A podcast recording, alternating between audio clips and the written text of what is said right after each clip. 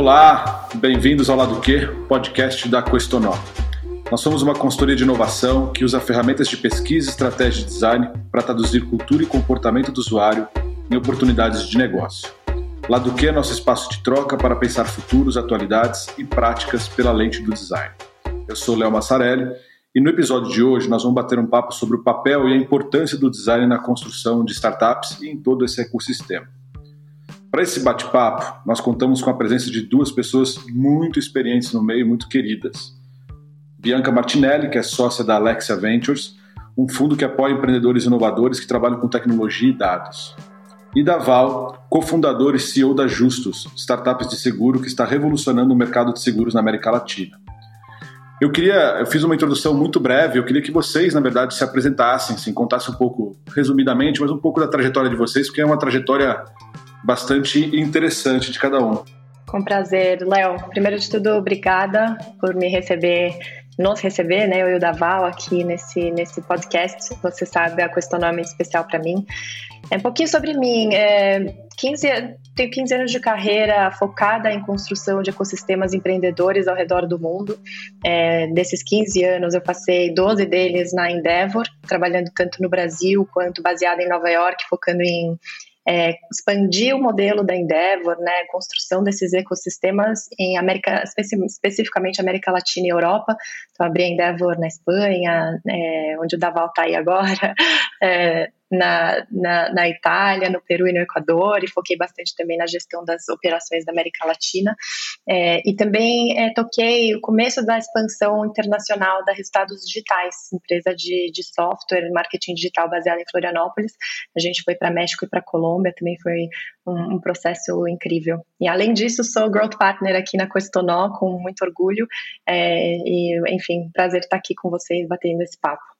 Demais, Bianca, obrigado. É uma história muito legal, né? Porque você passou desde uma empresa, depois um ambiente empreendedor, agora num fundo. É, então acho que são dois personagens que têm histórias é, com esses arcos, assim, muito bacana. Legal, também queria agradecer o convite, Léo. É, bom, eu sou indiano, né? Mas morei minha vida adulta metade no Brasil, outra metade nos Estados Unidos. É, sou empreendedor há bastante tempo, mas fiz as coisas talvez na ordem inversa que, que o mais tradicional. Comecei com uma empresa de consultoria, né, focada em inovação e valor compartilhado. Depois montei um pequeno, muito pequeno fundo de, de investimento de impacto e depois empreendi a minha primeira empresa de tech.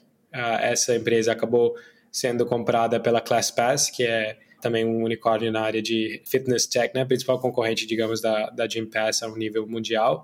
E na ClassPass, depois da compra, eu toquei a operação na América Latina. Uh, isso até o momento em que a, a pandemia causou bastante impacto negativo no business da, da ClassPass e decidi sair para voltar a empreender.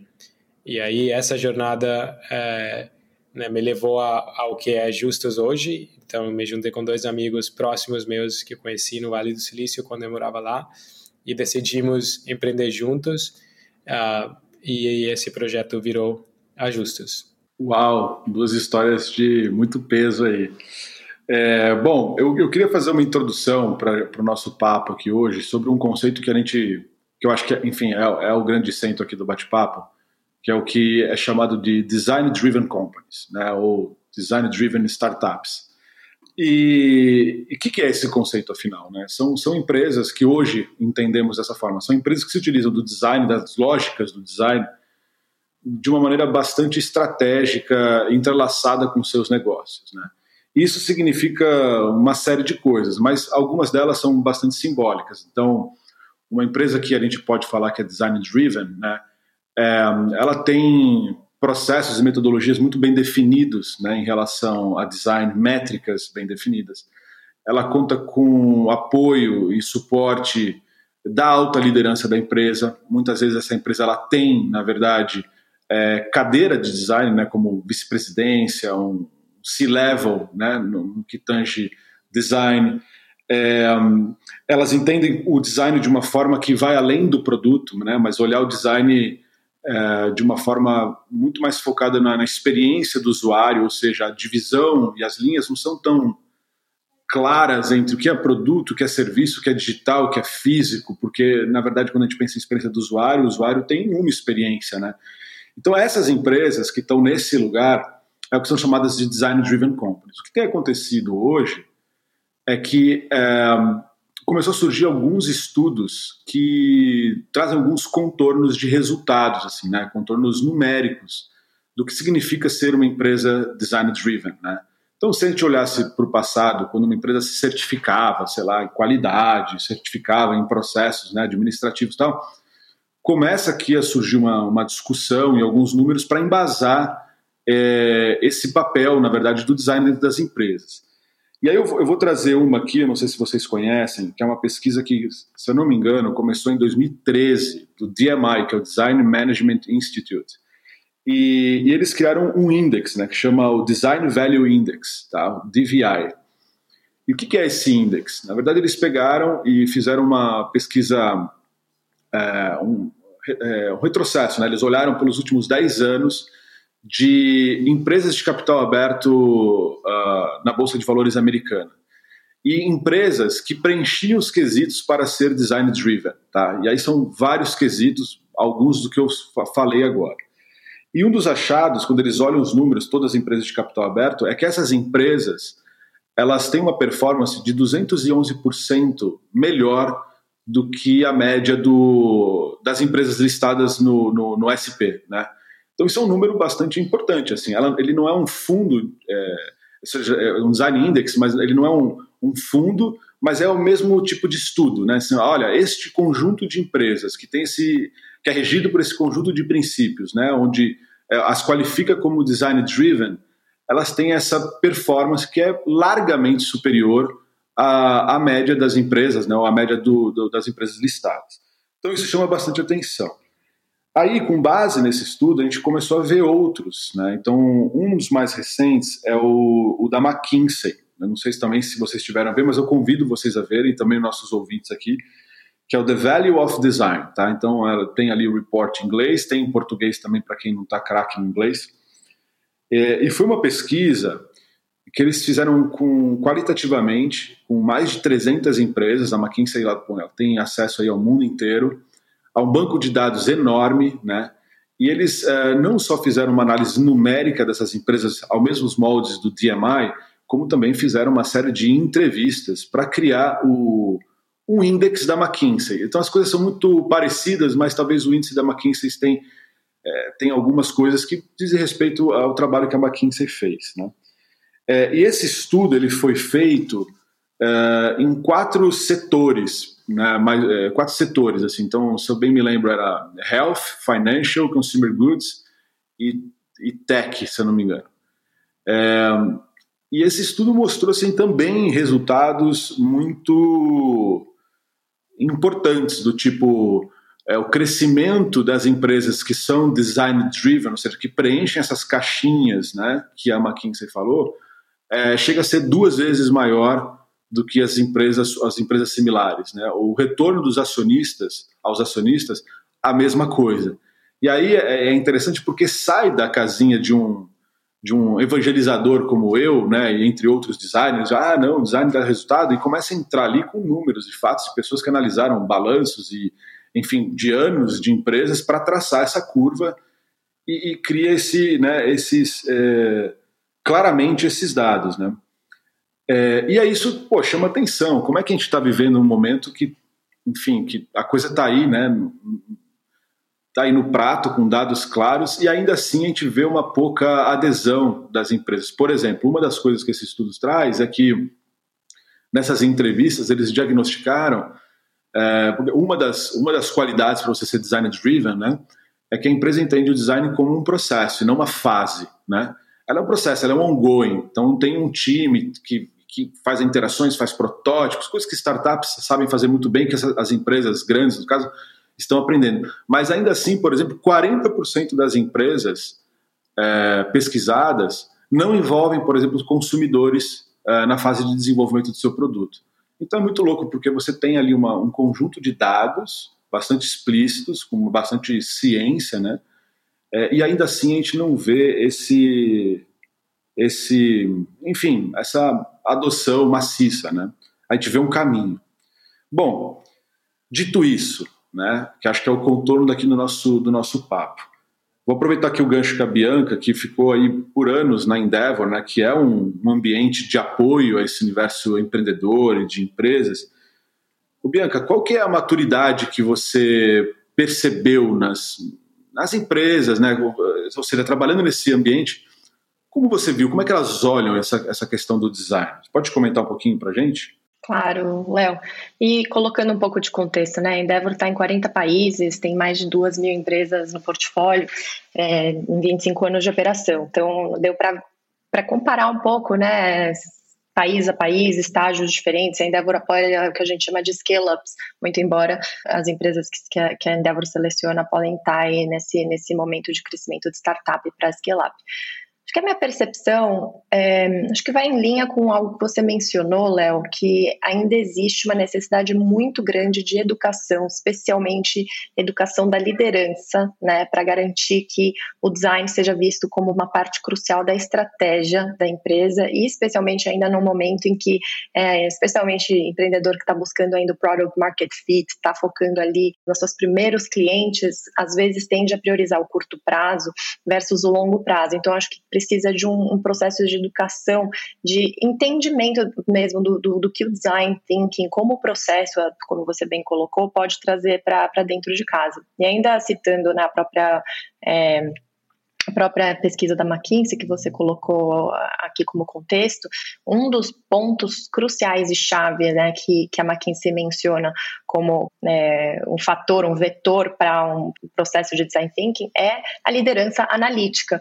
Então, para que o líder dessas empresas possa entender analiticamente que além dos resultados financeiros, o bottom line, você precisa criar métricas desde o início que estejam bastante conectadas com qual que é a experiência do consumidor consumidor, né, trazer esses consumidores para dentro do, do, processo de desenvolvimento do produto e do serviço, tem que ser algo feito desde o começo. Eu, a minha percepção de Endeavor é que muitas empresas não veem isso no estágio de startup. A Endeavor é, se propôs, acho que a gente nunca até falou sobre isso, ela se propôs a, a ter um papel chave nessa educação, inclusive colocando o que a Endeavor chama de roadmap, que é um processo de design thinking para ajudar os empreendedores a criar esse planejamento estratégico de longo prazo com essa metodologia.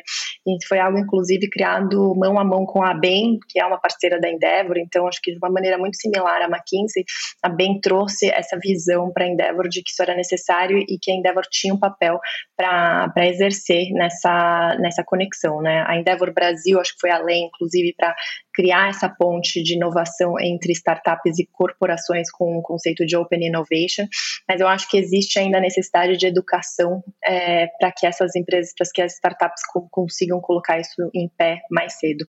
Bacana. O Daval, a gente teve o prazer aí de fazer justos né, com, com vocês recentemente. É, e acho que, enfim, foi um trabalho de, de marca, né? ou seja, está dentro do escopo do design, a, enfim, a compreensão da marca. E, e me pareceu que foi uma das, enfim, uma das primeiras coisas que você fez né? na, na sua startup. Assim. E isso chama bastante atenção, porque normalmente a gente tem contato aqui com muitas startups, é, mas o que, a gente, o que a gente vê normalmente, assim, a preocupação está em outro lugar. A preocupação não está na né, né, por exemplo, na marca, que é um fator crucial para qualquer processo de design. Né? E, e, com você foi diferente. Eu não sei se por conta do seu background, né, que você conhece bem o poder do design das outras empreitadas que você teve, mas queria que você comentasse um pouco como é que você vê essa questão e, e por que, que foi uma das primeiras coisas, assim, né? Como é que foi isso para você? Duas coisas, né, principais, Léo, que eu queria comentar. Uma é sobre design como metodologia né, de colocar o usuário uh, final do, do, da solução que você está desenhando uh, acima de tudo, ou primeiro né, uh, na, nas suas considerações, etc. Né? Então, esse olhar de customer centricism ou design, o que seja, human-centered design, design thinking, né, são várias maneiras de pensar a partir desse princípio. Eh, você comentou que as empresas na, na bolsa que, que tem isso, né, ou que tem uma nota alta no índice disso, performam muito melhor. Eu não tenho dados, mas chutaria que no mundo de startup uh, seria ainda mais contundente essa, essa diferença. Quem não faz isso tem dificuldade em sobreviver. Né? Porque no fim das contas, se você não está resolvendo o problema de alguém, você não tem ciência muito clara disso e você não está prototipando, testando, etc., cara, dificilmente sua empresa vai atingir o tal famoso product market fit para você poder continuar captando dinheiro e crescendo a empresa. Então, acho que as empresas abertas na bolsa ainda têm um pouco de margem para o luxo de não fazer isso, mas as startups não têm, né? E aí, estendendo essa lógica para a marca, né? Porque, claro, eu poderia fazer isso muito focado em produto e sem considerar a parte da marca que eu acho que dependendo do tipo de startup pode ser um caminho bom inicialmente, mas para a gente especificamente entrando em fintech, né, que é um tipo de indústria onde a credibilidade e confiança e coisas do gênero vão muito longe, a gente precisa convencer brasileiros para pagarem mensalmente uma taxa para a gente, para quando, se em algum momento houver um problema, a gente vai estar tá lá para ajudar eles. Né? É uma, uma barreira muito alta de convicção, de, enfim. Uh, então, para isso, eu sabia que era importante a gente, desde o princípio, começar a construir uma marca forte, que passe essa, essa credibilidade, essa confiança, e por isso que a gente priorizou. Se, ser muito honesto, se a gente estivesse fazendo, é, não sei, sei lá, um app de calendário, ou, ou, talvez até uma coisa mais B2B, onde eu, né, por exemplo, tivesse relações boas com os principais 10 in, uh, clientes iniciais, né, os compradores, não acho que eu teria feito um processo assim tão mais, uh, digamos, profundo, como uma das melhores agências barra consultorias de design do país. Não, não teria feito, eu acho. Mas sim, o foco no cliente, o que, que a pessoa quer, quais são as dores, etc. Isso acho que é, enfim, é, é imprescindível, né? É impossível de você pensar uma startup sem ter isso como norte. Acho que você trouxe pontos interessantes aí, Daval, porque quando a gente fala de de design, tem uma série de camadas né, em torno de design. Então, quando a gente fala de design enquanto um pensamento, design enquanto um processo, user centricity, né, é, isso hoje estourou, né? Acho que isso não é do domínio dos designers, é um, é um modo de pensar e acho que esse é o melhor status que poderíamos estar, né? Só quando a gente pensa em design como, como uma coisa mais ampla, que, que deve ser entendido né, como uma disciplina realmente multidisciplinar e tal, tem esse lado do, do craft, eu não sei se a gente pode chamar assim, né? ou seja, é, eu posso ter o processo de design, eu posso ter esses princípios instaurados em minha empresa, em minha startup, mas talvez às vezes eu não tenha esse esse olhar né, do, do, do craft. Né? Se eu vou fazer uma marca, que marca é essa? Se eu vou fazer um produto, quais são os detalhes né, criativos desse produto. E aí isso é um lugar extremamente intangível, subjetivo, que eu acho que é a grande dificuldade que todos estão tentando desmistificar, né, trazendo, trazendo números assim, né, tentando dar esse, esses contornos. Como é que como é que vocês veem essa eu não diria ambiguidade, mas essa vastidão, entendeu? Então, assim, a gente já falando de design como um processo, que não necessariamente tem um supercraft ali, mas ele também tem esse lado do, do craft, né, do saber fazer, né, de aliar a estética com função e criar um produto, uma marca que seja realmente encantadora e relevante. Como é que vocês veem essa dicotomia, talvez? É, é, eu acho que está tá muito linkado com o que o Daval estava dizendo, né? É, é, é, uma startup não pode se dar ao luxo de não focar no seu cliente, né? Chave, fazer um processo de, de melhoria contínua. Agora, existem aspectos dessa metodologia de design que não são considerados, né, nesse quando, quando você considera é, a metodologia em si. Eu acho que por isso que eu mencionei, é, Léo, de uma forma é, inicial ali, que existe um processo de educação que precisa ser feito, né? Uma empresa, por exemplo, da própria Endeavor, que eu acho que está fazendo esse processo muito de uma forma muito legal, é a própria Mural que acabou de receber uma porte importante, uma, uma avaliação, valuation de 2 bilhões de dólares. Uma empresa começou lá em 2011 e começou com esse conceito de um ambiente de trabalho colaborativo, né? E eu acho que agora com a pandemia isso até teve uma, uma influência para acelerar aceleração dessa dessa experiência visual e essa experiência remota e, e, e presencial híbrida, mas tudo isso eu acho contribui para um processo de educação que faz com que os times sejam mais multifuncionais, colaborem mais uns com os outros, além da questão analítica, entender quais que são as, as, as métricas chaves que têm que ser mensuradas. Acho que tudo isso vai evoluindo é, a percepção da, do, do, que é o design como metodologia e o que, que ele aborda, o que, que ele inclui. Mas para mim ainda precisa, eu adoraria ouvir o, o Daval também como empreendedor, é, o que precisa ser feito para que esse processo de educação fique mais claro dentro dos empreendedores. Legal, então tem, tem agora duas perguntas. Uh, vou começar com a pergunta do Léo e depois a, essa parte né, de, de educação. É, pelo que eu entendi, Léo, você está perguntando sobre o lado mais é, estético, criativo, etc., do design, além só do, do processo uh, né, de colocar o usuário no, no centro das coisas.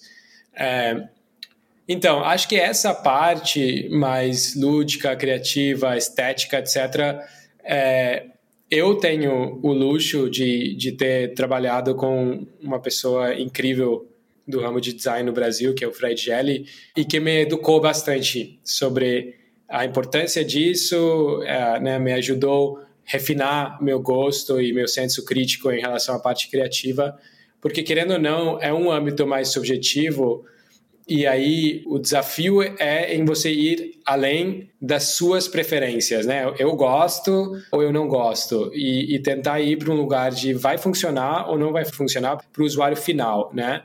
E que novo, novamente é um customer centricity, mas você está tentando entender se o caminho criativo, a linguagem visual, a linguagem verbal, etc., vão dialogar com o seu usuário final. E, e, é mais difícil de prototipar. É lógico que, que tem um território de, de prototipagem, etc., que deveria retroalimentar esse processo criativo, especialmente no âmbito de tecnologia, onde os produtos né, e as, os ativos da marca são todos em beta, sempre em beta. Então você tem que sempre poder testar e retroalimentar e melhorar. Mas mesmo assim, só, você só vai chegar em soluções muito melhores se você utilizar ferramentas, trabalhar com pessoas, etc., que brilham, né? Que tem, o Fred usava essa, essa palavra que eu, que eu gosto muito, que é brilho criativo. E esse brilho criativo é difícil de você mensurar, é difícil de colocar dentro de um processinho só, né? É uma coisa cultivada, é uma coisa que você precisa ter experiência e, e trabalhar com gente que tem isso, que cultivou isso, para poder inserir isso dentro de um, de um processo criativo. Então é, é mais difícil, mais subjetivo. Eu acho que tem muito valor e normalmente é um, um, um, gasto relativamente alto também para a maioria das startups, né? Então tem, dependendo do tipo de empresa, no momento que você está e qual a diferença que isso vai fazer, vale ou não vale a, a pena naquele momento. Então a gente com uma rodada seed inicial que era relevante e sabendo da importância de confiança, etc., optou por um caminho de trazer esse brilho criativo desde o princípio, né? E está fazendo super sentido e a gente está sendo reconhecido, etc., por ter feito isso, tanto o lado de captação de, de rodadas posteriores, quanto do lado usuário final, etc., as pessoas achando a marca da Justus bem posicionada e, né? Uh, em termos de como fazer essa educação para o empreendedor final, eu não, não, tenho muita certeza, na real. Acho que talvez estudos e dados como a McKinsey fez com a, a Bolsa, com as empresas listadas na Bolsa, a gente deveria fazer no mundo startup também, né? Tipo, qual é a diferença entre uma design-driven startup e uma startup que não é design-driven, né? E isso faz qual a diferença na taxa de mortalidade, na em valuations posteriores, não tenho dados disso, mas se eu olhar ao redor de mim e eu vejo as empresas que estão dando mais certo né, ultimamente, cara, o nível de design, na maioria dos casos, é muito refinado, né? Uh, na, na, minha opinião, né? Marca, né? linguagem visual, etc. Né? Tipo, não, não sei, eu, exemplos que eu gosto. No Brasil, Nubank, lógico, acho que é um puta exemplo incrível de construção de marca, mas também que construiu a marca em cima de um produto e uma necessidade real das pessoas. Uh, fora, eu gosto muito da Square, gosto muito da Robinhood, uh, duas marcas de fintech. Uh, acho que fintech é um bom ramo para olhar isso, né? Porque você está disrupting marcas muito grandes, tipo Itaú, meu, todo brasileiro sabe o que é Itaú.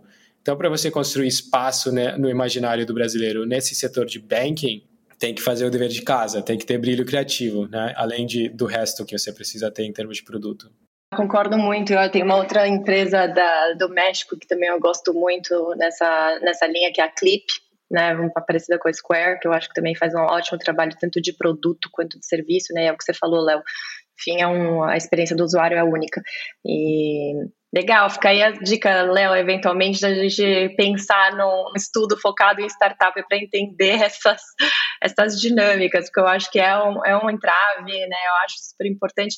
Eu acho que essas empresas todas você consegue ver através do produto e do serviço final delas como isso é um processo e isso é algo que está dentro da cultura delas, isso não é algo estático. Então, acho que é muito legal quando isso transborda e transparece no produto e no serviço, né?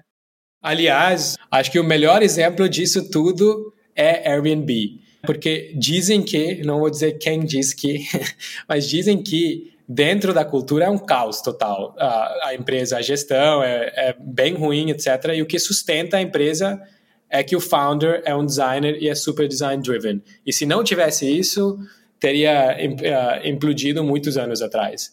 Uh, e é isso que sustenta que ele é muito customer-centric e design-driven, né? E conseguiu criar uma empresa né, de dezenas de bilhões fazendo isso. Não, então, acho que era isso que eu até ia puxar esse gancho aqui, né? É, não existem muitas pesquisas com esse é, com essa robustez, né? Como o DMI ou, ou McKinsey, mas a gente viu, eu, eu tive acesso a uma pesquisa de um personagem chamado John Maeda, que é um personagem bastante importante aí nos Estados Unidos, assim, é um cara que, enfim, trabalha muito no, no ambiente de inovação, design tech e startups. E ele tem um, chama, chamava antes, uh, se eu não me engano, Design Tech Report, e agora é o CX Report, né? Então ele faz esse report todo ano, né, com a ajuda de centenas de pessoas, e nos primeiros, se eu não me engano, lá em 2017 e tal, ele trouxe alguns dados no universo de startups bastante interessantes. Ele foi traçando isso. E um dos dados que ele trazia era do CB Insights, uh, no setor de internet, por exemplo, que tinha lá umas métricas, que era o setor de internet, empresas do tipo Airbnb, Uber, sei lá, unicórnios gigantes. E o dado que o CB Insights trazia era que das, dessas principais unicórnios, né, que a gente um monte lá tem a lista, uh, americanas, 21% delas eram fundadas, cofundadas ou lideradas por designers. E aí é, é, é um número expressivo, né? Pô, 21%, uma, né? com essa gestão, com essa lente, pelo menos, com esse conhecimento. E, e nesse report ele vai trazendo esse paralelo, né? Faz, traçando essa jornada, ele fala, poxa, é, existe algo aqui. E o que, que o que, que, mudou no cenário, por exemplo, americano, que é um cenário bastante desenvolvido em termos de startups e tal? E aí ele começou a, a mostrar nesse report, por exemplo, a grande maioria dos fundos, né, dos VCs nos Estados Unidos, tem uma cadeira de designer.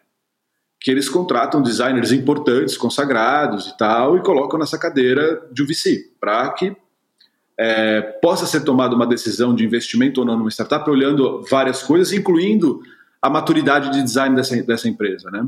É, e não só essa análise, entre outras. E aí ele traça, né, ele tem um, tem um gráfico ali com a grande maioria dos grandes fundos que tem ou essa cadeira de VC interna, é, ou o que eles chamam de um, um, design partner, parceiro e tal, né?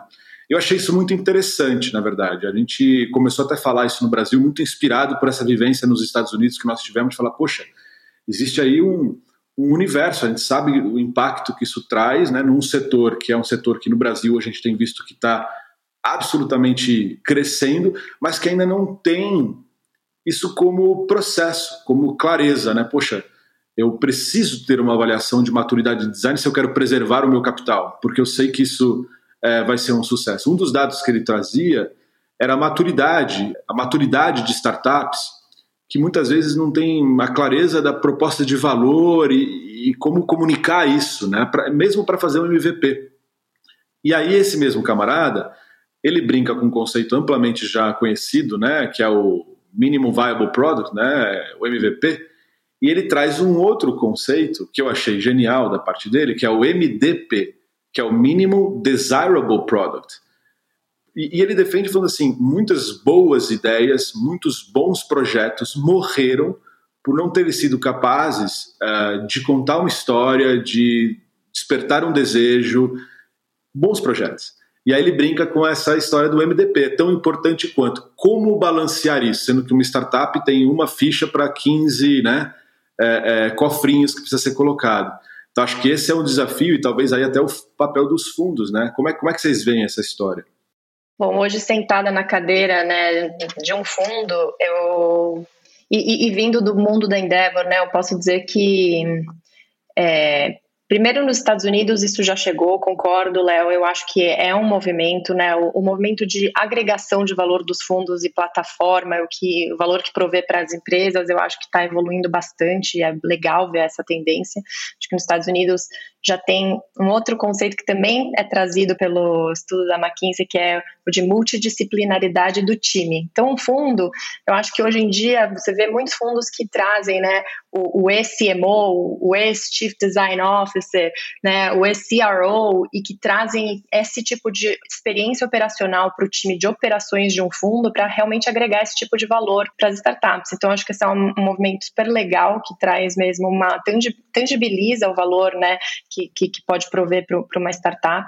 É, e que, de novo, eu me orgulho muito de ter tido essa educação da Endeavor, que eu acho que já trazia essa multidisciplinaridade e essa, e essa filosofia de, puxa, como que a gente transforma isso em processo para os empreendedores de uma maneira mais clara. Mas como tudo vem em ondas, e a Endeavor também diz, né, inovação vem em ondas para mercados emergentes, inclusive em relação a indústrias, né, primeiro vendo no consumer tech, depois fintech, depois digitalização da, dos SMBs, eu acredito que no mundo de VCs do Brasil, a gente vai começar a ver isso de uma forma mais contundente nos próximos anos, ou pelo menos eu espero. Mas seria legal também ouvir o, a opinião do empreendedor aqui.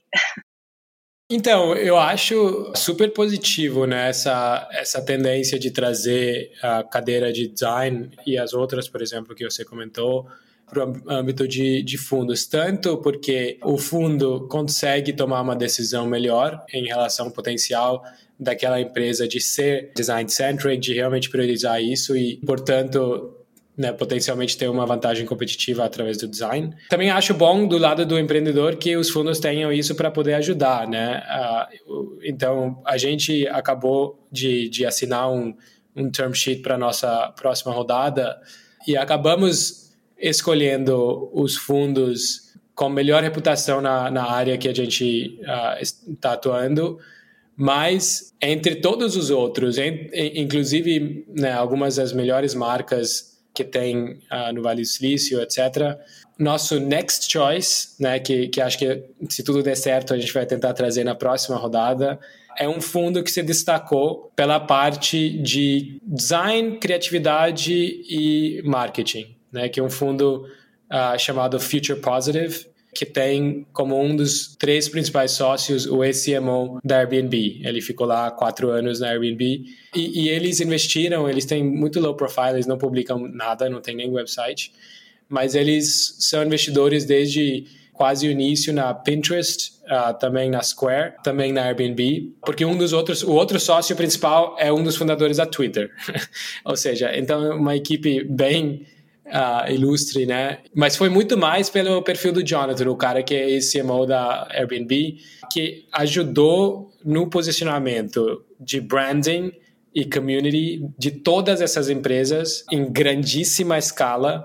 E isso nos interessa muito, né? Porque, como eu comentei, a construção de marca é super relevante. Uma coisa é a brand strategy e o brand book inicial.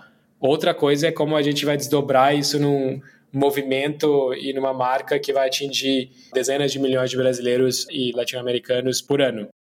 Perfeito, uma longa jornada né, pela frente, ou seja, é, não dá para a gente entender que a marca está feita num, num, brand book, né, mas sim na execução que, enfim, que vocês terão aí pela frente, que é um baita desafio ainda, Val. É, eu, eu, queria entender de vocês, até porque a gente está falando aqui de design, eu estou puxando, como eu falei, né, como evangelizador, mas eu queria o, o, lado, o lado sombra aqui do design, vamos dizer assim, né? É, o que está faltando para os designers, né, ou para esse ambiente, na visão de vocês que enfim, flertam com esse universo, mas estão em outro lugar. O que, que falta para o design ou para os designers entrar com mais força no mercado, nesse universo do, do, dos negócios mesmo? Como é que vocês veem? Léo, eu sinto que eu estou me repetindo aqui, mas para mim eu, eu, volto tanto para o conceito de educação, né? E eu acho que existe um gap de educação, seja em termos de linguagem, né? Porque muito do que a gente falou, e quando um empreendedor está buscando product market fit, está tá, tá construindo a proposta de valor de uma empresa, tem a ver com design, mas eu acho que muitas vezes não há esse entendimento. Então, para mim, há um gap e há uma, uma oportunidade enorme de educação e de linkar um pouco mais as pontes do né, o que é o design e qual é o papel que ele tem sob uma perspectiva de valor financeiro é, para pro, os é, acionistas. Então, assim, acho que é, é, é, uma oportunidade hoje. Mas será que então, só, só antes de pedir também para o Daval aqui, mas será que então tem uma lição de casa para os designers, é, é, enfim, estudarem mais negócios, metrificar mais os seus resultados? Será que esse é um caminho para a gente poder ter mais força? Acho que sim, a gente, né, falando sobre como, como levar isso de uma forma mais clara para fundos ou, ou para a empresa que está aí, como o próprio Daval falou, né? No fim do dia vai ser uma, uma escolha do que, que é prioritário sob uma perspectiva de alocação de recursos e tempo, né? E obviamente uma empresa B2C, quando está falando de construção de marca, isso está tá bem mais é, contundente na cabeça do empreendedor, mas, puxa, como deixar isso mais claro? Eu acho que métricas são super poderosas para isso e eu acho que uma questão de linguagem também. Legal, é, eu, eu, concordo completamente. Eu acho que o maior desafio do design e do designer é sair desse lugar de uh, ser só autoral, eu sei, você não sabe, uh, né? E isso é um território criativo, uh, porque é também, lógico, mas se não entregar o resultado que é metrificável, sempre é metrificável, uh, né? Ah, não adianta. Então, eu assim, e, e, e, tem duas partes disso, né, que eu acho que são importantes. A primeira é dentro do universo de design, uh, saber medir, uh, saber contar a narrativa de por que, que isso é importante com base em dados que sejam, por exemplo, taxa de conversão, ou que seja, né? NPS, tem N formas diferentes dependendo do, do tipo de projeto de design. Uh, e, e, a segunda parte é entender melhor de negócio de forma geral, né? Então, eu nunca vou esquecer a primeira pessoa que foi indicada para mim, que eu entrevistei como designer uh, na minha empresa nos Estados Unidos. Depois da primeira entrevista, ela voltou com uma planilha do business plan inteiro da minha empresa que ela montou, dizendo: acho que a conta não fecha para mim, não vou, não vou aceitar a proposta. Falei, cara, você acabou de me convencer muito mais que eu quero trabalhar com você, né? Porque é uma designer que teve iniciativa, o lado financeiro, uh, né? enfim, N, N outras capacidades e que acho que isso é super importante. Designer que só faz design, uh, né? Uh, dentro do contexto do empreendimento, acho que é diferente quando você é consultor ou agência. Acho que é um pouco diferente. Mas se é essa pessoa que vai implementar e depois tem que melhorar, porque o design nunca está, num contexto de software, né, é sempre em beta, nunca está terminado. Então, você sempre tem espaço para melhorar uh, e, e, vários caminhos diferentes podem ter resultados diferentes, portanto, você tem que sempre viver, viver experimentando, né? E acho que essa, uh, esse entendimento de business uh, e esse entendimento de como metrificar e valorizar seu trabalho e defender seu trabalho são as coisas que mais vejo faltando no mercado brasileiro hoje. É, eu sinto também que esse é o, esse é o grande gap aí, que as coisas estão, enfim, indo nessa direção, mas tem aí um, gap, porque você é, muitas vezes acaba não, não gerando a credibilidade, né? Que é o que esses reports têm feito tal, mas isso precisa estar intrínseco, né? E não é todos os designers, aqui tem vários tipos de pessoas que nos estão ouvindo, né? Não se descabelem. Tem, a gente está falando aqui de design de uma forma muito ampla. E tem o designer que é, ele sempre vai ser o criativo e vai ser o papel mais importante para qualquer empresa. E é, e é, isso.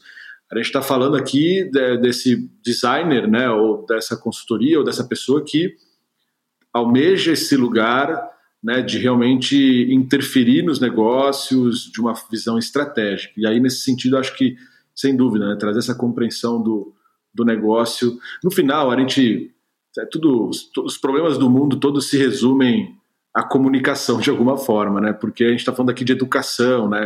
De um lado quanto do outro, né? Então, a experiência que o Daval falou que teve, por exemplo, com o Fred, é muito legal, porque teve a oportunidade de vivenciar e ver, cara, o quanto que o craft, né, as pequenas coisas realmente criam é, um impacto que é um diferencial numa empresa, traz resultado, né?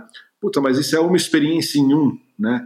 E aí vem o papo que a Bianca falou, puta, como é que eu escalo isso, né? Será que empreendedores, é, será que líderes de grandes empresas estão afim de, de, né, de, de estudar, de dedicar esse tempo, né?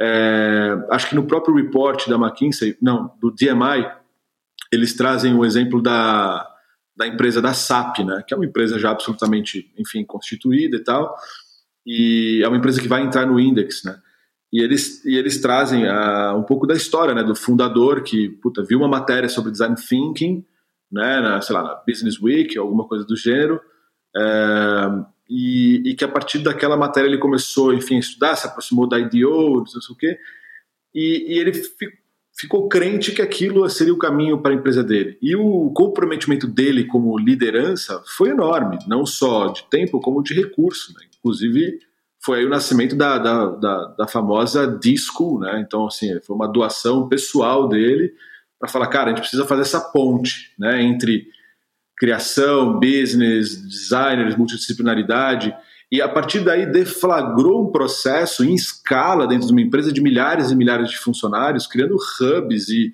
e processos novos. Então foi, foi, muito interessante ver esse processo. Agora, claro, não precisa ter essa energia de uma SAP. Agora, qual a energia que se tem, tanto para um designer se transformar em business, quanto para um, um, um business olhar para o designer como um, um lugar estratégico. Né?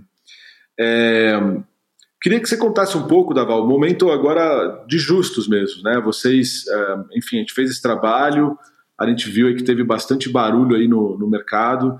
É, eu entrei na fila de espera lá como usuário, usei, tive meu, meu ranking, é, fiquei feliz com o meu ranking, fiz algumas observações para você sobre o meu ranking, mas eu gostei muito do, do que eu vi. Assim. Então, conta um pouquinho como é que está esse, esse processo, cara, da Justus.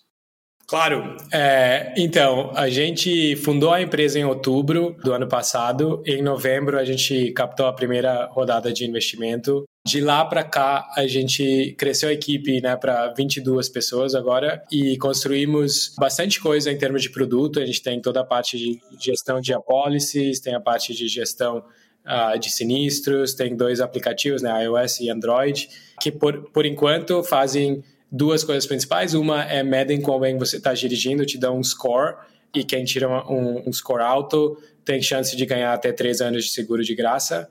E a segunda coisa que a gente acabou de lançar é cotações. Então, você entrando lá pode cotar o, o custo uh, né, do seu seguro. Ainda está numa fase inicial e o, o motor de de pricing está funcionando com o modelo de machine learning, então ele está melhorando todo dia. Os primeiros dias os preços estavam altíssimos, agora já estão melhores. E a ideia é que dentro de um mês, mais ou menos, a gente lança e começa a comercializar seguros, né? Então, com essa, esses é, aplicativos que a gente lançou, é, acho que tem dois meses e pouco agora, temos coletado mais de 8 mil leads e a gente está esperando chegar em 10 mil até lançar e, e aos poucos ir crescendo, né? Porque no, um MVP o, uh, de seguros é um MDP, né? Porque se a gente lança um produto onde o fluxo de sinistros não está resolvido, alguém bate o carro, já desde o primeiro dia minha, minha empresa nasce com MPS, reclame aqui, etc., num péssimo lugar, né? Então a gente tem que se preparar bastante uh, operacionalmente, tem que testar as coisas, etc., para depois botar a gasolina, digamos, no, no negócio. E aí, como comentei, semana retrasada, a gente assinou o que é chamado de um term sheet, que é um, um pré-contrato, uma espécie de MOU, digamos, né, do, da nossa próxima rodada de investimentos. Então, espero que daqui a umas três, quatro semanas a gente feche essa rodada e pode sei lá, em, em dentro de dois meses anunciar essa nova rodada de investimento. Então estamos super animados.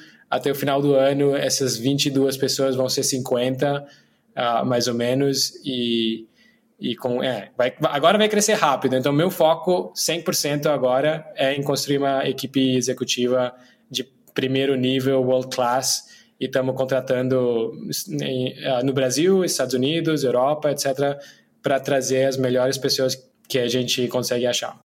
Muito legal, cara. Parabéns por essa jornada. Valeu. E, pô, estamos na torcida, né, para ver como é que a coisa vai se desenrolar. Eu sou big fan aqui. Ótimo. E Bianca, conta um pouquinho do fundo, assim, né? Porque também é super recente. Eu acho que nós estamos aqui com duas pessoas incríveis com momentos muito do agora, né? Se transformando. Então conta um pouquinho aí do, do fundo. Conto, com prazer. Bom, primeiro, parabéns, Daval. Super inspirador te ouvir. Eu acho que vai ter um impacto no Brasil incrível. É, Pois é, então eu, tô agora na Alexia Ventures, é um, é um fundo que foi criado no meio da pandemia é, pelo Patrick Aripou e Wolf Klabin, é, né, que vem de anos de experiência aí como empreendedores e Patrick, enfim, um dos primeiros venture capitalists do Brasil, bastante focado no mundo de SaaS. E a nossa proposta de valor é buscar os melhores empreendedores que estão construindo tecnologia é, na América Latina para o mundo, tecnologia, plataformas, empresas com inteligência de dados. A gente está olhando também para blockchain, para cripto. A gente foca em, em seeds, né, que é a primeira captação institucional depois dos anjos e e, e, Série A. Na verdade, o grande foco é Série A, 5% do nosso fundo é CID, um programinha para a gente estar tá mais próximo de empreendedores que, que estejam começando e a gente possa liderar uma Série A. É, é um fundo de 100 milhões de dólares, é, a gente já, já fez investimento em mais de 15 empresas, a maior parte ainda na, na fase de SIG, mas estamos buscando aí os, os, os empreendedores para liderar, coliderar é, é, rodadas de Série A. A gente já, já investiu uma empresa, por exemplo, do Uruguai, que chama Xenia, que é, faz gestão, uma plataforma de gestão de doenças crônicas, que tem tanto um device quanto uma plataforma mesmo que dá é, informações, dados real-time para o médico e otimiza essa relação, esse é um exemplo.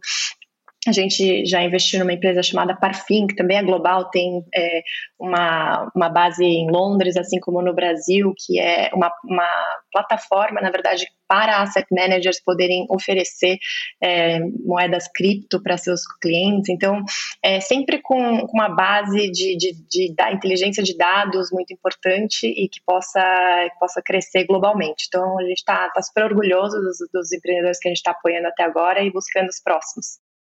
Demais, Bianca, parabéns. Que, que, que, baita, que baita momento. Sucesso todos. Bom, gente, é, a gente está chegando ao fim aqui desse, desse bate-papo e a gente sempre pede uma, uma hack, né? Essa hack ela pode ser, cara, qualquer coisa, assim, uma dica que vocês veem, e aí eu, eu falo aqui ou para o designer que nos ouve, ou para o empreendedor que nos ouve, ou o diretor que nos ouve, pode ser uma, uma dica assim como pode ser um livro, uma série, whatever, que vocês quiserem que possa construir nessa positivamente nessa pessoa. Posso começar? É, é da Walter trouxe bastante aqui hoje na nossa conversa, né? O Brian Chesky da, da Airbnb. Eu vou recomendar para quem ainda não ouviu o podcast do Reid Hoffman, que se chama Masters of Scale, com o Brian Chesky.